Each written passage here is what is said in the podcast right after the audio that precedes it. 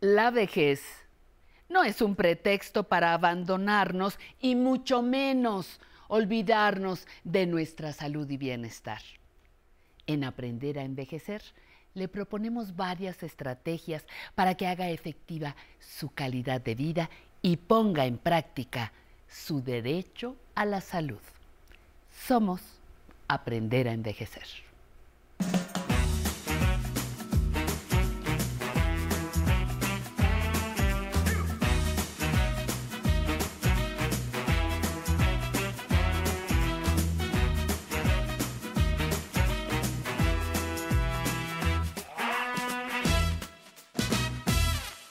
Bienvenidas todas las personas que nos acompañan este lunes, como siempre, de Mejorando mi Salud, de Aprender a Envejecer a través de la señal del 11.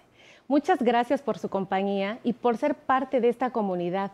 Recuerde que este programa es para usted, existe para usted y usted, bueno, ya se ha unido al compromiso compartido de ser seres humanos plenos, saludables y conscientes rumbo al envejecimiento exitoso.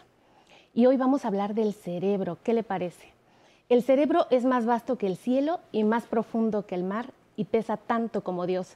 Así lo escribió la poeta estadounidense Emily Dickinson para hablar de este órgano que es enigmático y complejo aún hasta nuestros días y también fascinante.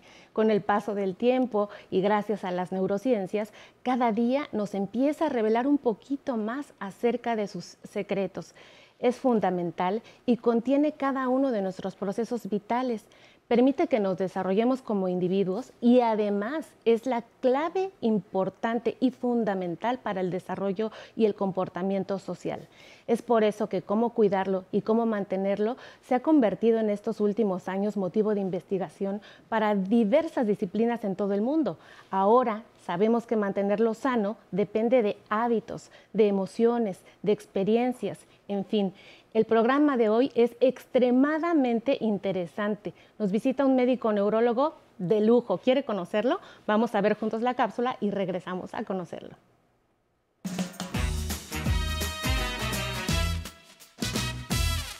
El cerebro humano es el órgano más complejo de nuestro cuerpo. La ciencia médica ha desarrollado diversos estudios para comprender mejor el comportamiento de nuestro cerebro y saber cómo se da el proceso natural de deterioro que viene con los años. ¿Se puede tener un cerebro saludable cuando una persona es adulta mayor? Científicamente, se ha demostrado que realizar actividades que estimulen el cerebro, llevar una alimentación adecuada y dormir bien son factores que ayudan a mantener el cerebro en óptimas condiciones. Practicar de manera habitual la lectura y la escritura, escuchar música o tocar un instrumento, ir al cine o al teatro, aprender habilidades nuevas como jardinería, carpintería o un nuevo idioma, son formas de mantener el cerebro activo. Para las personas adultas mayores, mantener hábitos físicos, mentales, nutricionales y emocionales adecuados son la clave para tener un cerebro activo y saludable. De todo esto hablaremos hoy, aquí en Aprender a Envejecer. Y recibo con alegría en este foro y agradecimiento además al doctor José Guerrero Cantera. Él es médico cirujano por parte de la Facultad de Medicina de la UNAM. Es especialista también en neurología, eh, egresado del Centro Médico Nacional Siglo XXI eh, y también es maestro en ciencias médicas por parte de la UNAM. Estudioso también a través de diversos diplomados en ciencias de la complejidad y medicina del sueño, certificado por el Colegio Mexicano de Neurología. Y hoy en Aprender a Envejecer tenemos la gala de recibirle, doctor. Muchas gracias. Muchas gracias por la invitación. Muy contentos de poder platicar contigo y con tu auditorio. Doctor, pues sin más, quisiéramos que nos contara si el cerebro envejece. Sí, como la piel, como el corazón, como todos los órganos de nuestro cuerpo, el cerebro también está en un proceso de envejecimiento desde que nacemos. Y eh, yo le platico mucho a los pacientes que el cerebro es como una pieza de mármol, ¿no? que conforme nosotros la vamos llenando de experiencias y la vamos llenando de conocimientos, lo vamos puliendo y va construyendo lo que nosotros realmente somos. También por eso, cuando nosotros vamos creciendo, la capacidad que tenemos de ser flexibles, de adaptarnos, puede llegar a tener como ciertos límites, ¿no? Va, puede llegar a ver cómo eh, tenemos a lo mejor menos flexibilidad o tenemos eh, la capacidad de formar ya no circuitos tan eficientes y esa es la forma en la que el cerebro también se va adaptando al paso del tiempo. Aunque queda claro que también durante todo el tiempo de vida el cerebro tiene esta capacidad de, eh, de seguir aprendiendo. ¿El cerebro de los adultos mayores tiene alguna particularidad, algo que deberíamos nosotros de tomar en cuenta con diferencia de, pues no sé, de una persona de 30, 40 años? Bueno, regularmente con el paso del tiempo el cerebro va disminuyendo su tamaño. La cantidad y el volumen de las neuronas va disminuyendo, aunque esto no está necesariamente ligado a pérdida de funciones cognitivas, sino ¿por qué? Porque muchas de estas funciones están relacionadas con los circuitos y las conexiones que se establecen entre ellos. Pero pues regularmente sí es una característica estructural que puede pasar con la edad. Las personas nos van a preguntar, doctor, si disminuye el tamaño y disminuyen las neuronas, ¿cómo sigo aprendiendo? Ah, precisamente por esta capacidad que nosotros tenemos de formar conexiones y circuitos. Estas, estas eh, conexiones neuronales son muy importantes y si nosotros, por ejemplo, eh, realizamos una actividad y la empezamos a desarrollar, lo que hacemos es pulir el circuito. Y aunque eh, circuitos neuronales o neuronas que no son tan especializadas para este circuito se pueden perder, lo que nosotros mantenemos son las conexiones más específicas y que nos permiten desarrollar mejor una tarea. Entonces, a pesar de que hay una disminución del volumen cerebral, que puede llegar a ser esperado por la edad, el, hecho de que nosotros sigamos generando circuitos neuronales nos puede permitir seguir eh, fortaleciendo y poder seguir aprendiendo cosas. Es, impresionante, es impresionante porque a veces pensaríamos que no puede pasar y que ya no podemos seguir aprendiendo con la edad. Y mucho tiempo fue un mito y además avalado por el área médica. O sea, yo recuerdo muy bien que a veces se aprendía que las neuronas con las que nacíamos moríamos y que ya no se podían regenerar y bueno, todo esto que ha sido un boom y algo nuevo eh, y bastante gratificante para los adultos mayores, doctor. Sí, claro, sí se tenía esta idea, porque lamentablemente sí muchos aspectos del sistema nervioso no tiene una capacidad de regeneración tan importante como lo tienen otros órganos, aunque hoy día estudios nos han demostrado que puede haber neurogénesis aún en las edades adultas, pero también hemos aprendido... ¿Qué neurogénesis se refiere a? A la formación de nuevas neuronas, perdón, sí, la formación de nuevas neuronas en los adultos, pero además no solamente es la formación de nuevas neuronas, sino la capacidad que tiene el cerebro de adaptarse, de seguir construyendo circuitos y de que con el, el volumen cerebral, la masa de neuronas y los circuitos que tenemos, nosotros podemos seguir aprendiendo y fortaleciendo nuestro cerebro con un concepto también muy importante que es la neuroplasticidad, la plasticidad cerebral que permite esta adaptación y permite seguir eh, activando nuestro cerebro. ¿Las emociones influyen en la salud cerebral? Definitivamente. Eh, si nosotros eh, tenemos mayor tensión, mucho estrés, o no somos cuidadosos de nuestra salud mental, si tenemos tristeza que puede llegar a la depresión, la ansiedad, pueden ser enfermedades, porque lo son, que pueden llegar a afectar nuestras funciones cognitivas, la memoria, el lenguaje, la atención, y esto puede además traer mayores repercusiones a nuestra vida. Aunado al problema emocional que tenemos, a la tristeza, a la ansiedad, pues una manifestación también de estas, ah, de estas enfermedades pueden ser, por ejemplo, fallas de memoria. ¿Y qué pasa? Mata neuronas el estrés, mata neuronas la ansiedad, disminuye el tamaño de algunas estructuras de nuestro cerebro. ¿Qué es lo que sucede? Porque ahora llama la atención que con el paso del tiempo hay más casos y es más prevalente tener deterioro cognitivo, demencias, etcétera, pero y, mucha gente lo asocia precisamente a estos factores. Pero ¿por qué? ¿Qué le pasa al cerebro? Bueno, eh, estas alteraciones de salud mental pueden ser un factor de riesgo. Y más que matar neuronas, es una alteración en los circuitos neuronales y en la eh, producción y eh, trabajo de unas sustancias químicas que están en nuestro cerebro que son muy importantes, que se llaman neurotransmisores. Ahora, La depresión en el contexto de enfermedades neurodegenerativas como las demencias que acabas de comentar, es muy importante que la tengamos en cuenta. ¿Por qué? Porque como eh, dijimos previamente, la depresión puede dar manifestaciones que pudieran parecer una demencia sin serlo. ¿Por qué? Si nosotros damos manejo y tenemos una muy buena o tenemos conciencia de nuestra salud mental y eh, hacemos algo por atenderlo, probablemente al mejorar la depresión va a mejorar eh, las alteraciones cognitivas, las como la memoria, el lenguaje. Pero también es cierto que la depresión puede ser un síntoma, una manifestación de un proceso neurodegenerativo que está en ciernes y muchos de los pacientes que tienen demencia también pueden estar acompañados de depresión. Es por eso que es muy importante eh, detectarlo, pero además buscar eh, atención especializada. Pues hasta el momento hemos visto en la cápsula que depende de hábitos, de ejercicio, ahora también de aislar el ruido que nos traen enfermedades como depresión, ansiedad, el estilo de vida. Pero quiere seguir aprendiendo acerca de qué es lo que pasa y cómo mantener el cerebro activo. Pues quédese con nosotros en Aprender a Envejecer de este corte, que le vamos a contar todo con nuestro neurólogo de lujo. Y obvio, ¿no? Uno está vivo, uno está vivo por los clientes al cliente, eh, como siempre le he dicho ya a los compañeros, aunque vengas enojado, siempre hay que brindarles una sonrisa, porque de ellos vivimos, por ellos estamos aquí.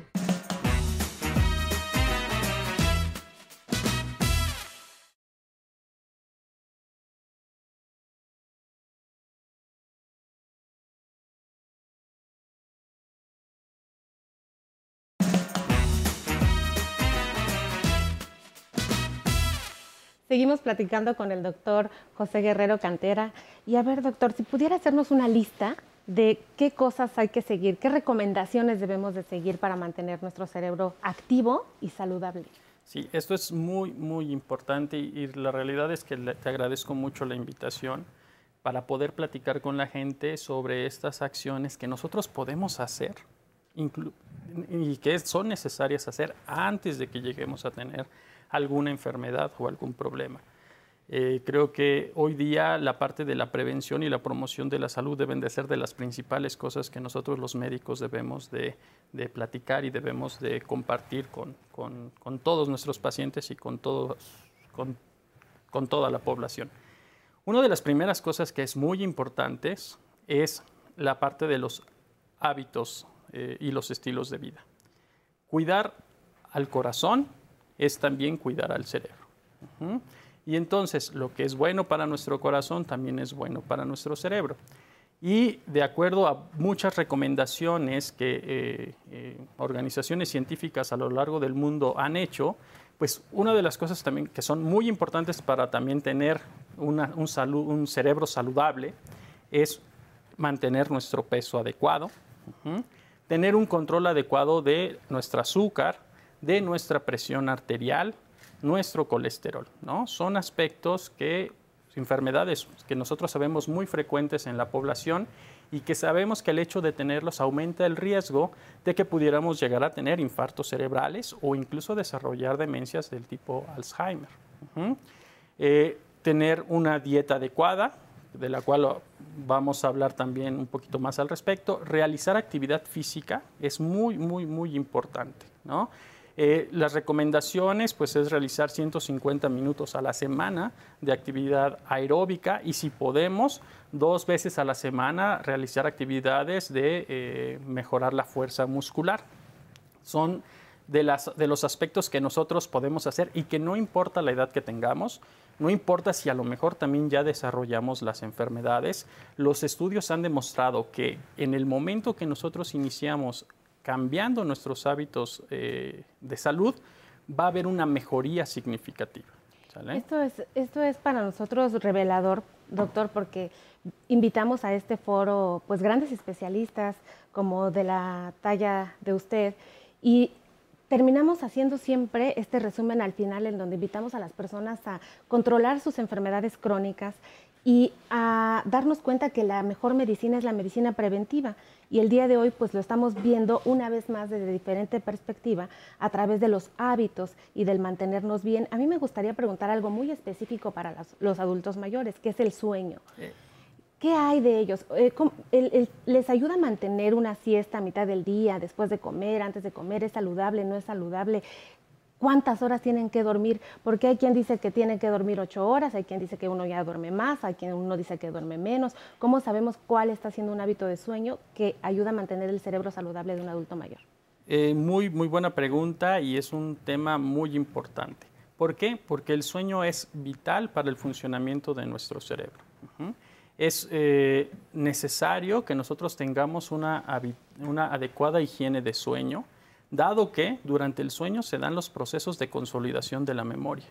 De esto muchas veces nosotros eh, incluso lo, decimos de broma, no nos sirve de nada eh, estudiar y desvelarnos porque esa memoria ya no se va a fijar. Entonces, durante el sueño se dan los procesos de consolidación de la memoria que son muy importantes, pero además durante el sueño se dan los mecanismos de reparación neuronal.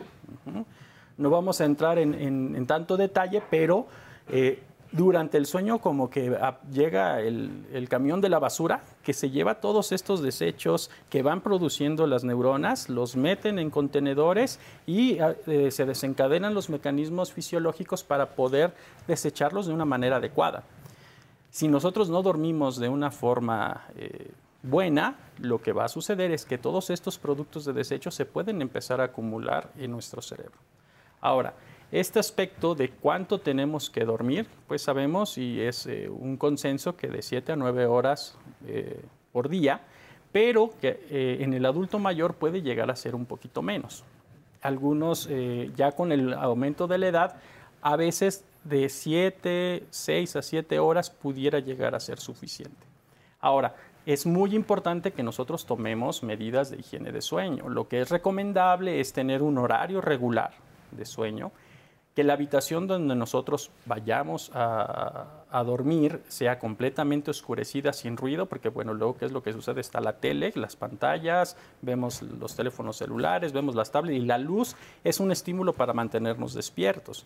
Entonces es importante que tengamos estas medidas, que procuremos utilizar eh, los recintos de dormir solamente para dormir, que tengamos un horario también regular para despertarnos para que nosotros podamos mejorar nuestra calidad de sueño, porque eso también es importante, no solamente el dormir lo suficiente, sino que eh, tengamos un sueño de calidad.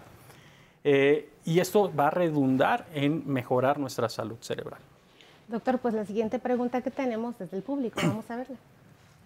Eh, soy Elizabeth Amante Nápoles, cuento con 59 años de edad y me gustaría saber qué debo de hacer para mantener eh, mi cerebro al 100%, porque yo sé que en este retroceso se van perdiendo ah, facultades, ciertas capacidades del cerebro. Entonces me gustaría eh, eh, saber qué se debe de hacer para mantener este cerebro funcionando al 100% y con una calidad de vida en este retroceso. Gracias por la pregunta, Elizabeth. Muchas gracias. Que viene pues a colación precisamente de lo que hemos estado platicando. ¿Algo más que le quiera decir? Sí, claro. De hecho, esto es una de las preguntas que nosotros recibimos los neurólogos muy frecuentemente en todo espacio clínico. Y varias de las cosas que ya dijimos, una dieta adecuada, la realización de actividad física, el controlar nuestras, nuestras enfermedades crónicas o prevenir que, que aparezcan, tener una adecuada higiene de sueño pero además hay algunas otras cosas que nosotros podemos hacer que son importantes, como mantener una adecuada socialización. El hecho de que nosotros podamos seguir siendo, eh, aprendiendo de todos los demás, incluso en una plática, es adecuado. ¿no? El hecho de que nosotros podamos convivir y relajarnos con nuestros amigos, con nuestra familia, que mantengamos una, vínculos sociales eh, fuertes, también va a ser un factor protector para nuestro cerebro porque nuestro cerebro es un, es un órgano social y aprende con la socialización. Otro de los aspectos que es muy importante y que vi también en su cápsula y que además eh, puede favorecer estas cuestiones de la socialización es aprender algo nuevo. ¿sí? Esto es algo que está muy al alcance de nosotros, ¿no?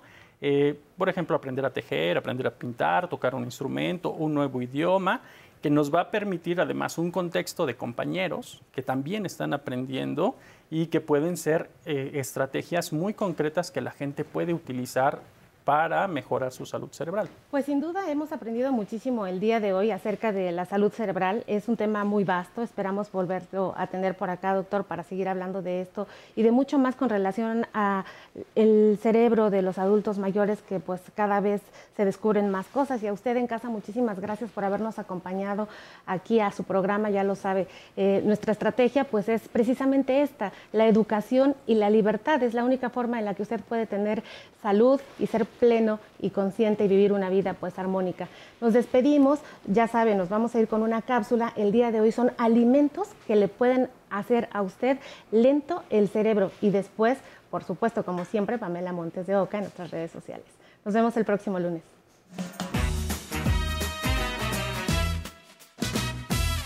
Los beneficios de comer de manera sana y seguir una dieta balanceada van más allá de tener un peso adecuado y buena salud ayuda a nuestro cerebro a trabajar mejor y mantener correctamente su funcionamiento. El sobrepeso, la obesidad y una vida sedentaria aceleran el envejecimiento del cerebro y están asociados con la disminución cognitiva, pérdida de memoria y dificultad para aprender algo nuevo. No necesitamos alimentos especiales, solo conocer qué es bueno para nuestro organismo para cuidarlo y evitar que sufra daños. Si usted no consume vitamina B12 que se encuentra en la leche y sus derivados como yogur, queso, crema y mantequilla, en los huevos, pollo y pescado, podría presentar cuadros de depresión. También si en su dieta no incluye verduras de hojas verdes y legumbres, le podría ocasionar fatiga, confusión, irritabilidad y hasta demencia. Los excesos siempre son malos en todo, por eso es importante reducir el consumo de aceites vegetales que se convierten en grasas saturadas y el colesterol que tapa las arterias. Un alto consumo de azúcar a largo plazo provoca no solo diabetes, sino problemas neurológicos y de memoria. Consumir más de 20% de calorías de azúcar aumenta significativamente el riesgo de morir por enfermedad cerebrovascular. La comida rápida representa también un riesgo, ya que modifica el cerebro y provoca síntomas parecidos a la abstinencia como ansiedad y depresión. Los alimentos procesados están repletos de azúcares, fructuosa, sodio, aceites hidrogenados, grasas trans que dañan severamente al cerebro y elevan el riesgo de padecer una enfermedad neurodegenerativa. El alto consumo de este tipo de grasas está vinculado a la contracción del cerebro que se asocia con el Alzheimer. Además, hacen más lentos los reflejos y la capacidad de respuesta cerebral y aumentan el riesgo de sufrir un derrame. Las galletas, pasteles, pan dulce, pizzas, helado, botanas, comida rápida, grasas sólidas como la manteca y la margarina y sustitutos de crema no lácteos son ejemplos de grasas trans que son bajas en nutrientes. No aportan nada, solo calorías adicionales por el exceso de azúcar. Debemos tener cuidado también en el consumo de sal. Lo recomendable son 5 gramos al día. Más de eso, eleva el riesgo de desarrollar hipertensión arterial, problemas en el corazón como insuficiencia cardíaca e infartos, accidente cerebrovascular, daño en riñones que lleva a insuficiencia renal e incluso la posibilidad de presentar cáncer gástrico o colorectal, entre otros. El glutamato monosódico sintético un potenciador de sabor que se encuentra escondido en gran parte de los alimentos ultraprocesados, daña las células nerviosas del cerebro, deteriora la capacidad de aprender, de formar nuevos recuerdos y deriva en enfermedades como el Alzheimer. Que la comida sea tu alimento y el alimento tu medicina, decía Hipócrates. Por eso es fundamental cuidar la alimentación en esta etapa de la vida para conservar energías, vitalidad, buen estado físico y principalmente mantener una mente activa y sana. ¿Qué tal? Espero que hayan disfrutado el programa de hoy. Estamos iniciando la semana y les agradecemos los saludos que nos mandan desde diferentes lugares de la República Mexicana. Sigan el Facebook de Aprender a Envejecer y el de 11 México Internacional. Tenemos muchos contenidos para ustedes, nuestras consentidas, las personas mayores, que nos ven de lunes a jueves a las 11.30 y los domingos a las 11 de la mañana aquí en el 11. Dejen sus comentarios, sugerencias de temas que les gustaría ver. Aquí nos encanta escuchar sus opiniones. Recuerden que también pueden comunicarse con nosotros al teléfono 55 51 66 40 00. También nos pueden encontrar en todas nuestras emisiones pasadas desde el YouTube de El 11. Suscríbanse para que les llegue la notificación cada vez que comenzamos la transmisión.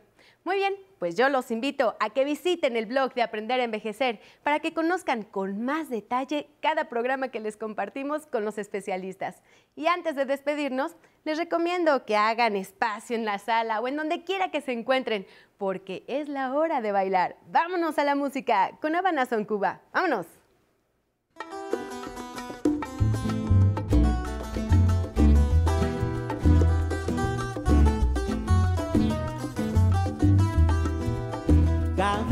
Miro a mi mulatona, no sé qué pasa por mí,